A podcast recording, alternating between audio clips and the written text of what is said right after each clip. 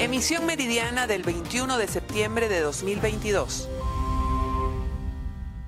Sí, gracias por el contacto a quienes a esta hora sintonizan la emisión meridiana de noticias. Nosotros nos encontramos en la Plaza de la Moneda, donde el día de hoy en la ciudad de Caracas, gremios y sindicatos nuevamente toman las calles en contra de lo que ha sido llamado el instructivo ONAPRE y exigiendo a la administración de Nicolás Maduro salarios dignos. A mi lado se encuentra Pablo Zambrano, dirigente sindical, quien lidera el día de hoy esta protesta. ¿Qué están pidiendo el día de hoy? ¿De qué se trata la movilización del día de hoy? Bueno, el día de hoy los trabajadores sanitarios vamos a acudir al TCJ eh, precisamente a demandar la restitución de derechos laborales eh, que nos han cercenado. Es, parte eh, de esta lucha, esta larga lucha que hemos ejercido los distintos gremios y sindicatos del país. Fíjate que dentro de la lucha a los maestros se les restituyó su bono vacacional situación que no teníamos nosotros, porque nosotros nos vienen pagando, digamos, nuestro bono vacacional en forma adecuada. A los jubilados eh, le otorgaron, digamos, el beneficio de calcularle sus 85 días de bono recreacional en base al salario correspondiente, porque querían pagarle en base al salario, al salario mínimo. Y en el caso de los trabajadores de salud, este, eh, los activos, los uniformes y zapatos, son 1.300 bolívares y, pretenden pagarnos 150 más, más los 200 que nos habían pagado. O sea que hay un faltante de, 1, de, de 950 bolívares. Ante ese hecho nosotros vamos a demandar el acta, el acta donde se acuerda eh, con el sindicato afecto del gobierno eliminarnos eh, prácticamente el pago de los uniformes a los trabajadores activos. Vamos al TCJ a demandar igualmente la restitución de nuestros derechos contractuales porque tenemos en nuestro poder un oficio firmado por la propia ministra donde ella señala que se modifican cláusulas, que se eliminan cláusulas, que, eh, bueno, eh, todo este proceso que se hizo con las tablas eh, salariales y los tabuladores de obreros y dice que es por órdenes de un instructivo supra. Entonces, bueno, el TCJ nos dirá quién es el instructivo supra, porque nosotros tenemos el instructivo que envía la ministra, que sí existe, para modificarnos nuestras condiciones laborales. Entonces, vamos a acudir al TCJ una vez más. Los trabajadores de la salud siempre hemos estado en la calle, inclusive en la pandemia, y, por supuesto, eh, es una lucha larga. Eh, seguimos en la calle los trabajadores y, por, y seguimos inclusive unidos en el propósito de que la UNAPRE no puede seguir cumpliendo la función de eliminar, de modificar y de, de, transformar las contrataciones colectivas. Bien, palabras de Pablo Zambrano, dirigente sindical que en el día de hoy lidera esta protesta especialmente de parte de trabajadores sanitarios de distintos hospitales de la ciudad de Caracas. Esta es la información que nosotros manejamos hasta este momento desde Caracas, Venezuela. Irene Mejías. Establecemos este contacto desde la ciudad de Coro. Exactamente hoy, miércoles 21 de septiembre, se cumple una semana que los trabajadores del sector salud iniciaron un paro administrativo. Vamos a conversar con Teodoro Dovale, quien es representante de Cirtra Salud Falcón, para que nos hable eh, a qué acuerdos han llegado hasta ahora con los representantes del Ejecutivo Regional. Sí, en el día de ayer eh, sostuvimos una importante reunión con la directora de Recursos Humanos, la licenciada Almeri González de la Gobernación del Estado, donde nos informó que ya eh, se había trabajado con los montos a cancelar de las dos actas que se firmaron el mes de julio y el mes de agosto de, la cláusula de uniforme. Eh, sin embargo, nosotros insistimos que debería ser rápido, que esté en las cuentas de los trabajadores, ya que, eh, por supuesto, cada día esto se devalúa más. Eh, Ustedes ya tienen varios meses esperando, exactamente cuánto tiempo. Bueno, tenemos desde, desde mayo, pero ayer la licenciada Mary González nos informó que ya está abonado a la plataforma Patria que se espera eh, dentro de 48 a 72 horas, eh, que el gobernador del estado iba a hacer esos toques técnicos como está acostumbrado el gobernador, eh, solicitar pues a la Oficina Nacional de Presupuesto y a la plataforma Patria, tratar de que estos recursos llegaran con la quincena. aquí a los trabajadores del Ejecutivo le pagan los 10 y los 25. Bien, no es la primera vez que en, en otras oportunidades ustedes han hecho este tipo de reclamos, les dicen que ya el dinero está en el sistema patria, sin embargo no llegan. ¿Qué va a pasar? ¿Ustedes van, tendrán el paro que tienen hasta ahora? Por supuesto, hoy estamos de nuevo eh, con un paro administrativo donde le hacemos, por supuesto, el llamado a la Autoridad Única de Salud y al gobernador del estado para que agilicen esos recursos y que antes que finalice esta semana, bueno, la plataforma Patria pueda ya eh, depositar en las cuentas de cada uno de los trabajadores y trabajadoras que pertenecen al Ejecutivo lo correspondiente a la cláusula de uniforme. Bien, muchísimas gracias. Es parte del reporte que tenemos a esta hora desde el Estado Falcón. Continuamos con más de Noticias BPI TV. El alcalde del municipio Ceboruco, Luis Nel Guerrero, informó sobre el repunte de casos positivos de dengue en su jurisdicción, razón por la que iniciaron distintos planes de desinfección. En conjunto con nuestras autoridades sanitarias del Distrito 5, hemos decidido llevar a cabo una jornada de fumigación en lo que son los casos positivos al dengue. Eh, se han presentado más de 20 casos, más de 5 niños han estado en lo que es el Hospital Central de San Cristóbal en un estado de gravedad difícil y bueno, por eso hemos emprendido esta lucha.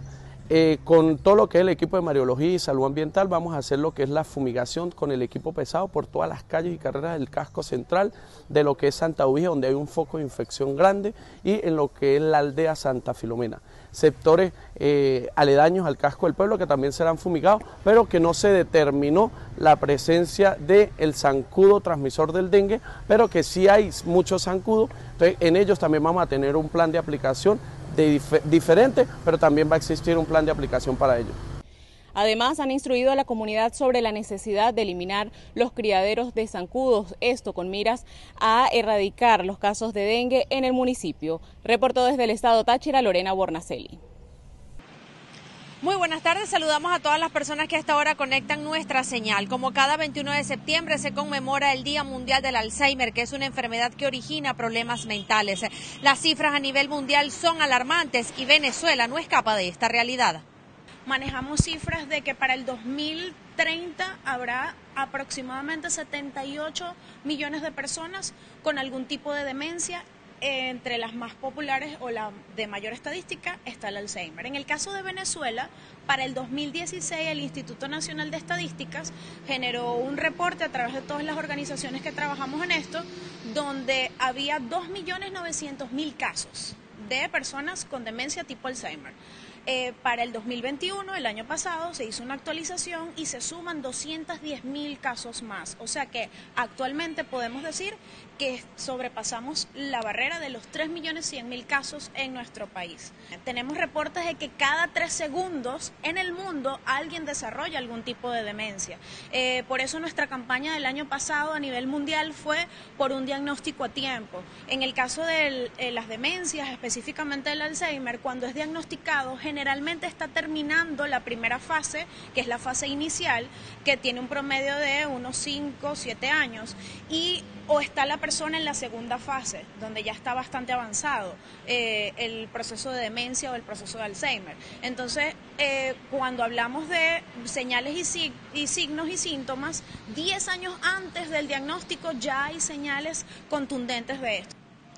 Los psicólogos llaman al Alzheimer la nueva pandemia mundial. En el estado Lara se llevó a cabo una jornada en donde se estudiaron a 100 personas, de las cuales 69 dieron positivo para algunos problemas mentales, lo cual generó alarma entre los especialistas para conocer de cerca cuáles son las razones que tiene el incremento de la enfermedad en todo el país. Desde Barquisimeto en el estado Lara reportó para ustedes Andreina Ramos. Amigos de BPI TV, en el estado de Mérida, específicamente en el municipio Tobar, algunos habitantes se encuentran en riesgo al tener que cruzar puentes improvisados creados por ellos mismos para llegar a sus hogares. Esto ante la falta de respuesta de las autoridades competentes. Vamos a escuchar parte de las declaraciones. Vivimos aquí en... Tenemos nueve años de estar aquí, vivimos en alto riesgo, pues sí, nos han venido, nos han dado promesas, nos han pero nunca, nunca nos han nos han solucionado.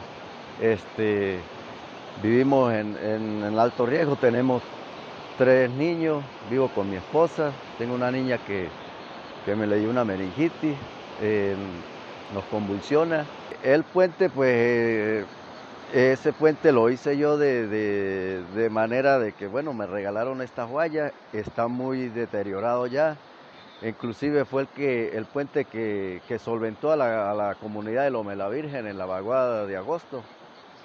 Y bueno, de ahí pues quedó algo más deteriorado porque, bueno, pasaba mucha gente por aquí, bueno, y nadie pues me echó la mano para reforzarlo, para mantenerlo y bueno, es mm, para mí es un riesgo pasar por aquí con mis hijos, mi, esposa, mi familia. Y, y, bueno, espero que me echen la mano, me ayuden, vean la situación que estamos. Al igual que esta comunidad del municipio Tobar, algunas otras del estado Mérida también se encuentran en riesgo ante el daño en las vías de acceso y la falta de respuesta de las autoridades. Desde el estado Mérida, José Gregorio Rojas, BPI TV. Saludos, hacemos este contacto desde el estado Trujillo. Nos encontramos en el municipio Valera desde la escuela Barrio Nuevo con integrantes de la coalición sindical magisterial, representantes de los sindicatos quienes vinieron a constatar en qué estado se encuentran las infraestructuras de esta institución en su regreso a clases.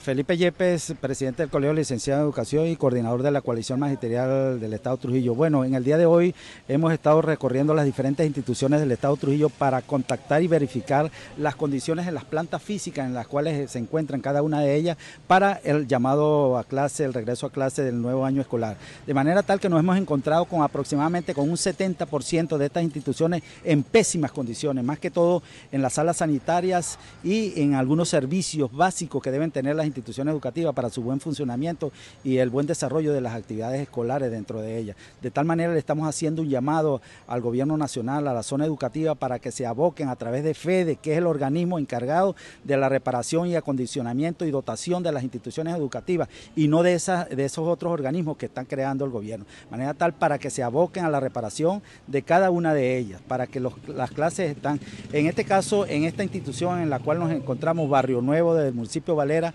este, hay unas necesidades eh, básicas más que todo, porque aquí albergan aproximadamente 1.800 niños y de los cuales no hay, no hay bebederos para hidratarse. Aquí es un calor eh, insoportable en horas de la tarde y en la, en la última planta necesitan eh, de, inmediato que se le ponga el rejado a, esa, a esos ventanales, ya que eh, ocurre un peligro para que los niños puedan tener ahí. Y aprovechando la oportunidad, le hacemos un llamado al gobierno nacional para que se aboque al cumplimiento de la contratación colectiva que ha sido violentada en casi todas sus cláusulas, el 280%, las primas que fueron abolidas y el HCM, el HCM y el, servicio funerario para los trabajadores. E igualmente eh, que, se, que se derogue el instructivo NAPRE que ha demejorado totalmente los salarios de todos los trabajadores.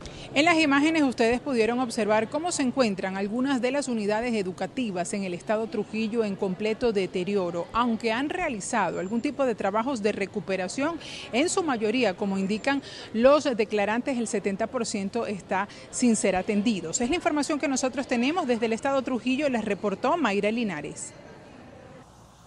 Establecemos este contacto desde el estado Carabobo, región central de Venezuela, para informarles que habitantes de la primera etapa del sector Libertador en la parroquia Tocuyito han manifestado su descontento y preocupación ante la escasez de agua por las tuberías. Esta situación se les hace aún más adversa al tener que cruzar un gran bote de aguas residuales. Veamos. Yo me caí aquí en las aguas negras, en el bote de la cloaca hace tres meses más o menos, 22 de junio. Y me agarraron seis puntos en la cabeza. Eso fue a través de voy a buscar el agua. Y nadie ha hecho nada por eso. Él cayó allí en esa esquina, se paró, sangrando. No había nadie porque era muy de madrugada. Caminó por todo eso porque se le perdió, o sea, no sabía dónde estaba. Cogió rumbo para allá, ahí se cayó tres veces más en, las aguas negras también. Cogió una infección que se vio muy mal, muy mal gracias a Dios que bueno, la familia nos ayudó y eso, y se le hicieron todas sus placas y gracias a Dios aquí está. Pero eso producto de todo esto que está sucediendo con las placas reventadas. A veces en la mañana tú llegas y tú abres el primer chorro de agua y eso es agua verde. Esta agua es negra, este, ya tiene como dos años y nadie dice nada, nadie arregla nada. Tenemos que estar cargando agua porque la bomba se dañó, la que nos surte, y somos bastantes. El alcalde debería mandar agua en tanques para que nos den, nos surtan, para no estar pasando por aquí, mire. Esto es inhumano, porque si el, si el alcalde viene un rato para acá, se va a tomar un café, un refrigerio, algo que le brinden, apuesto que no lo va a hacer. No lo va a hacer porque uno para comer en la mañana tiene que caminar a donde no siente el olor, el olor que sale de la cloaca. Yo hace años metimos papeles, vecinos y yo metimos papeles, fui al ingeniero Romy, él me mandó a hidrocentro, de hidrocentro me mandaban para donde él y de otra vez para la otra ingeniero Chirino, les dije que les iba, para no pasar por encima de ellos, iba a hablar con el gobernador. Y nos dijeron que podíamos hacerlo. El gobernador nos iba a zumbar para él y él de nuevo nos iba para Hidrocentro. Los afectados aseguran estar cansados de tener que cargar agua para surtir sus hogares y además lidiar con olores nauseabundos producto de las aguas putrefactas. Ante este escenario hicieron un llamado a los entes gubernamentales a dar pronta solución. Desde el estado Carabobo, región central de Venezuela, reportó para ustedes Ruth Laverde. Establecemos el presente contacto desde el estado Zulia. La Comisión Maracaibo 500, en alianza con arquitectos y grupo empresarial Marmoca en la ciudad de Maracaibo, hicieron el lanzamiento de lo que es la primera edición del concurso Maracaibo como proyecto. Esto rumbo a los 500 años de fundación de la ciudad de Maracaibo. Se busca lograr recuperar lo que son los espacios abiertos de la ciudad de Maracaibo y poderle entregar todos los años una nueva edición a los habitantes de la ciudad capital. La primera edición del concurso Maracaibo como proyecto. Va en dos categorías. La primera categoría, categoría plaza, en la plaza Ramón Yepes, en el sector La Lago. Y vamos con también en la categoría mobiliario, con tres ítems de mobiliario urbano, kiosco para acera, eh, banca y este, estacionamiento para bicicleta. Esto es apenas una primera edición del concurso Maracaibo como proyecto. La intención es que todos los años, en el día del DDA, eh, eso se celebra el 4 de julio o muy cerca de esa fecha, se den los ganadores. En esta oportunidad nos pusimos este, en las fechas más cercanas para que a final de este año ya tengamos unos primeros ganadores, que pueda surtir, que pueda facilitar a las autoridades tener eh, proyectos para poder ellos ejecutar e incluirlos en su, en su planificación y presupuesto. Hay eh, temas que no se han venido atendiendo como se debe, incluso son cosas que cambian mucho porque las estadísticas se van llevando en, Maracaibo y en todo el mundo. Hay unas charlas que vamos a dar, que es el viernes 30 de septiembre, precisamente para dotar, eh, darle información adicional a los participantes.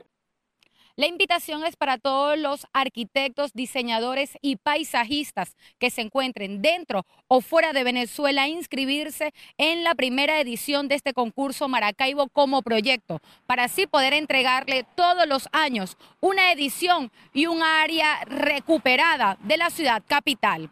Es la información que podemos aportar desde el estado Zulia, reportó María Carolina Quintero. Aplastado por el mismo árbol que cortaba, murió un obrero en la calle 1 del sector Caramecate en el municipio Aguablanca del estado portuguesa, el cual fue identificado por fuentes policiales con el nombre de Pedro Manuel Méndez Serpa, de 45 años de edad, de profesión cocinero, pero que para el momento del infortunado siniestro se encontraba ejecutando trabajos para el gobierno local. De acuerdo al reporte oficial, el accidente fatal ocurrió aproximadamente a las 9 de la mañana, cuando Méndez Serpa y otro compañero realizaban la poda de un árbol de la especie jabalillo y uno de los troncos que cortaba cayó sobre su cuerpo, ocasionándole la muerte a este trabajador en el sitio. Según el parte médico forense, el fallecido sufrió traumatismo abdominal abierto con evisceración y politraumatismo con objeto contuso. Desde el Estado portuguesa reportó Manuel Alvarado. Colombia importará insumos agrícolas desde Venezuela, anunció la ministra de Agricultura Cecilia López Montaño. La alta funcionaria señaló que la compañía ya está bajo la administración de Nicolás Maduro, luego que durante el periodo que estuvieron rotas las relaciones entre ambos países, estuvo bajo la tutela del gobierno interino. Vienen insumos eh, a monómeros de Venezuela. Eh, ya eh, monómeros pasó al gobierno de Maduro y tal manera que por diligencias del señor embajador nuestro en Venezuela, ya viene, Venezuela tiene muchos insumos, viene una importación que hará monómeros y nosotros esperamos esta semana con el ministro de Comercio encontrar los canales. López Montaño aseguró que Colombia completará esta semana los 70 millones de dólares para subsidiar insumos agrícolas. De este monto se destinará una parte para las compras que le harán a la empresa venezolana Monómeros.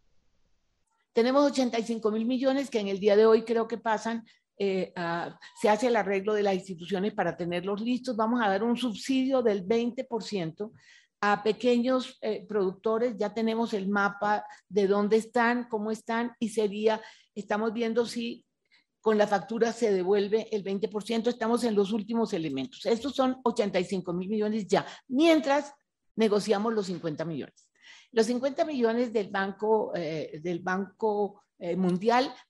Sobre las invasiones de tierras, la ministra confirmó que hay varios predios que han sido tomados a la fuerza y coincidió con la Procuradora General de la Nación, Margarita Cabello, quien aseguró que hay funcionarios públicos en algunas regiones involucrados en las invasiones dónde se está haciendo negocio con los tierreros, ahí toda la fuerza de la ley. Eso lo llamamos invasión. Y ahí el Estado, tengo aquí algunas de las cifras, tenemos 62 eh, procesos investigativos, 41 por invasión, 17 por avasallamiento, 4 por usurpación de tierras, en lo que se refiere a invasiones que consideramos absolutamente ilegales. Y aquí que quede claro, el gobierno no puede apoyar ninguna actividad de autodefensa. En cuanto a las ocupaciones ilegales protagonizadas por indígenas en varios departamentos del país, la ministra de Agricultura Cecilia López Montaño aseguró que se está dialogando. Sin embargo, de no haber ningún acuerdo, se activarán los mecanismos de ley que correspondan con las autoridades de la fuerza pública. En Bogotá, Miguel Cardosa, BPI TV. Las economías emergentes de Asia crecerán más que China por primera vez en 30 años. La estricta política implementada en el gigante asiático para combatir la COVID-19 frena su expansión económica este año, según datos publicados este miércoles por el Banco Asiático de Desarrollo. La entidad estima que en 2022 la economía china crecerá un 3,3%, mientras que en 2023 se espera un crecimiento del 4,5%. Por primera vez en tres décadas, China, que es la segunda potencia mundial y el principal motor económico de Asia, se verá adelantado por países como la India, Filipinas, Vietnam, Pakistán o Malasia, entre otros. A diferencia de otras naciones asiáticas que han eliminado las restricciones aplicadas por la pandemia, Pekín mantiene su férrea estrategia de cero contagios y continúa aplicando confinamientos. Estas fuertes medidas, junto al endurecimiento de las políticas monetarias de los bancos centrales para atajar la inflación y los efectos económicos derivados de la guerra en Ucrania, afectarán al crecimiento de China. El ente además apunta que la inflación en China será del 2,3% en 2022, mientras que en las economías en desarrollo de Asia la establecen una media de 4,5%. La sequía ha dejado en el condado del río Tana, en Kenia, un paisaje de pesadilla, una llanura interminable recubierta de arbustos espinosos grises sobre los que se desploman las enormes nubes de arena marrón que levantan los vehículos. El estanque de Voltu Barufa, construido en 2016 con fondos de la Unión Europea, está seco por primera vez. Antes tenía unos 5 metros de profundidad.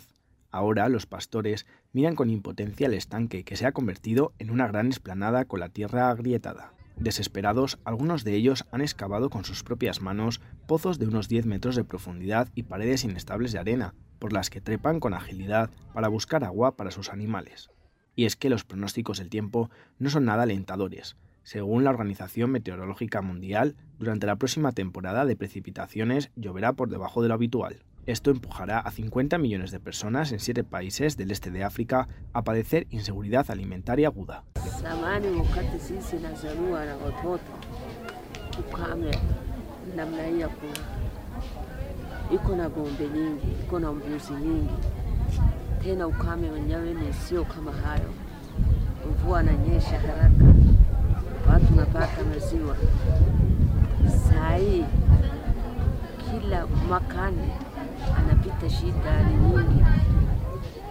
A esta mujer de 71 años se le quiebra la voz al recordar cómo la sequía actual, la peor registrada en el cuerno de África en las últimas cuatro décadas, está golpeando su día a día.